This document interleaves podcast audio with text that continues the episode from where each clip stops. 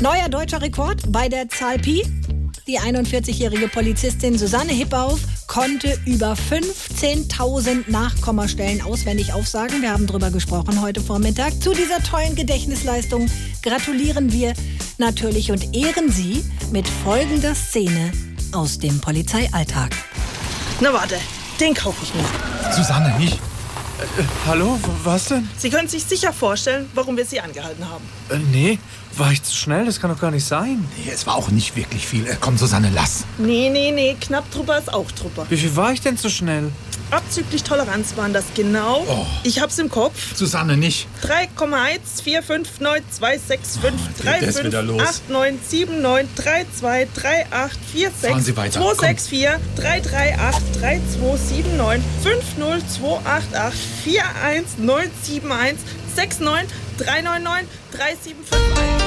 SWR